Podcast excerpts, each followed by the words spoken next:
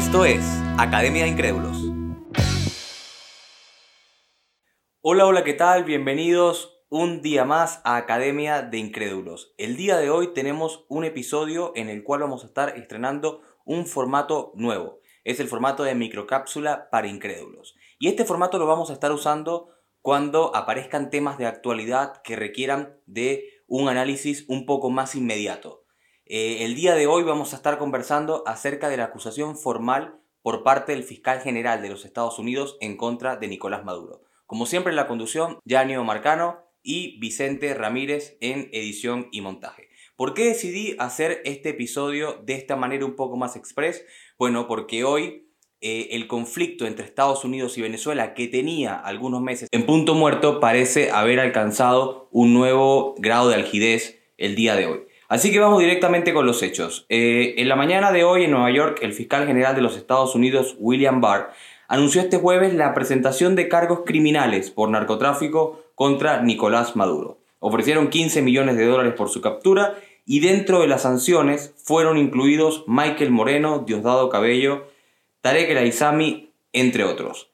Bien, casi igual de importante que esta noticia, que estoy seguro que ya todos la conocen, me parecieron las declaraciones del fiscal una vez terminada la acusación.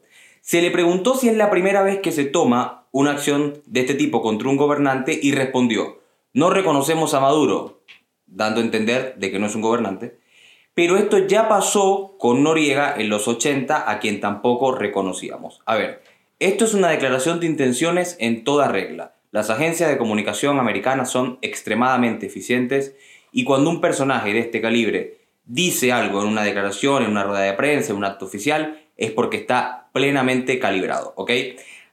Hay un detalle importante y es que desde ayer habían empezado a circular rumores acerca de estas sanciones y muchos de estos rumores decían de que Venezuela iba a ser incluido dentro de los estados patrocinantes del narcotráfico y del terrorismo en el mundo. Esto al final no sucedió, solamente se acusó a Maduro y a su cúpula y tiene mucho sentido, ya que si Estados Unidos reconoce a Guaidó como presidente de Venezuela, reconocer a Venezuela como Estado patrocinante y financiante del terrorismo y narcotráfico en el mundo sería un tanto como incongruente. Si reconocemos a Guaidó como presidente, entonces Guaidó también tendría algo que ver con esta acusación. Y lo segundo es porque ante la opinión pública, acusar a un Estado que se supone de que va a enfrentar una crisis bastante grave por el COVID, porque entendemos que Venezuela no está preparado para esto, ojalá que no sea así, acusarlo en este momento de Estado patrocinante del narcotráfico y del terrorismo sería un poco duro en cuanto a la opinión pública. ¿Está bien? Entonces vamos con los puntos clave de lo que sucedió hoy. Primero, el gobierno conocía los planes del fiscal general. Esto a nosotros nos puede parecer que es una obviedad, pero entendemos de que en Estados Unidos, un país con plena separación de poderes, no siempre lo que hace el fiscal general es de pleno conocimiento por parte del gobierno. Esta vez sí fue así. Primer punto clave. Segundo, la declaración del fiscal mencionando a Noriega es una declaración muy al estilo John Bolton con las tropas y el famoso cuaderno. Es algo que parece que puede ser casual, pero que desde aquí consideramos que en lo absoluto es casual y fortuito. Tercer punto, la sanción se da en medio del COVID. ¿Por qué esto es importante? Porque aquí hay dos puntos que los vamos a establecer dentro de las posibles hipótesis que tienen que ver con el desarrollo de estas sanciones. Y es que, uno, puede ser de que Estados Unidos entienda que el gobierno de Maduro es mucho más frágil en medio de esta crisis, como también puede ser de que el gobierno de Trump decía sacar rédito político de esta acusación, sobre todo en el estado de Florida. ¿Cómo funcionaría esto? Bueno, en el estado de Florida, Bernie Sanders, quien es candidato por el partido opuesto de Trump, perdió el voto latino al halagar a Fidel Castro.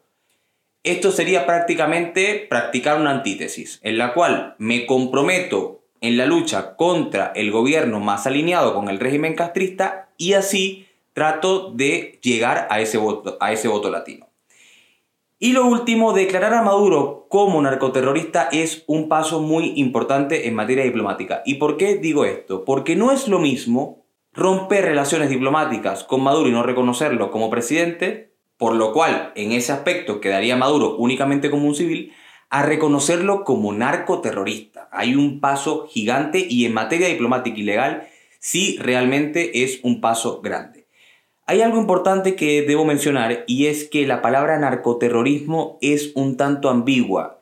Entiendo que ha empezado a formar parte de nuestro léxico desde hace algún tiempo porque la hemos escuchado mucho, pero la palabra narcoterrorismo nace en el contexto de los 80 y los 90 cuando Estados Unidos emprendió acciones legales en contra del Sendero Luminoso y del cartel de Medellín, que eran las organizaciones eh, narcotraficantes más importantes de la época. Solo para aclarar ese punto. Entonces, teniendo ya los hechos, las declaraciones del fiscal y los puntos claves, vamos a entender un poco en qué contexto de los Estados Unidos se dan estas sanciones. ¿Y por qué es importante el contexto de los Estados Unidos? Porque en este conflicto la voz cantante la lleva Donald Trump y su administración.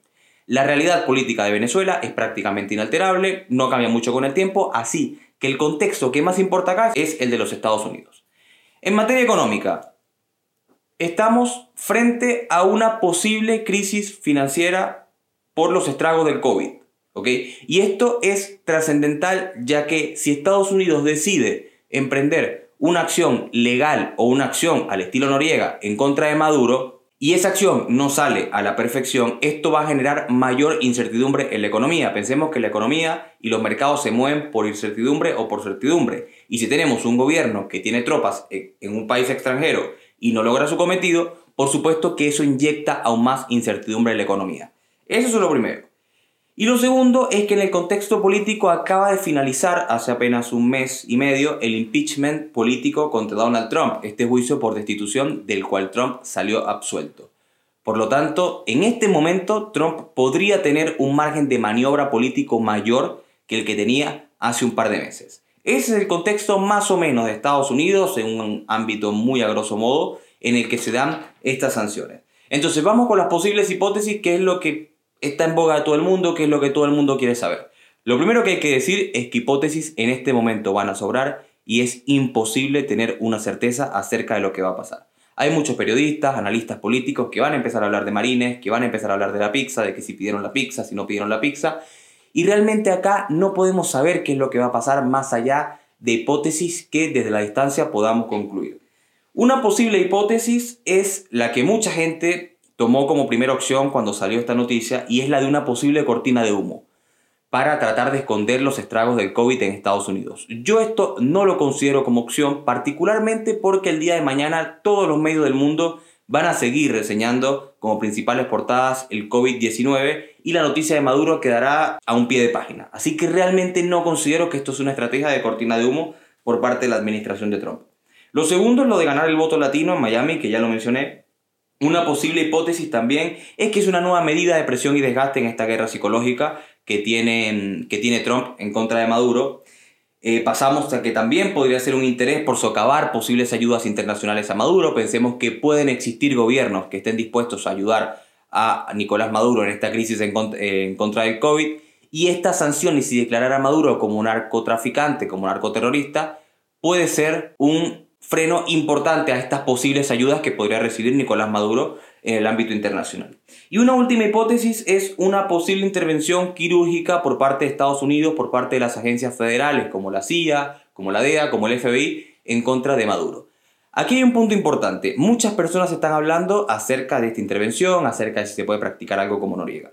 El contexto en el cual se da la intervención a Panamá en los 80 y en el cual se da la intervención, en el cual muchas personas piden esta intervención, es completamente diferente. Y hay un concepto clave, y es la doctrina Reagan. ¿Habrá episodio de la doctrina Reagan? Por supuesto, porque es una de las aristas fundamentales de la Guerra Fría.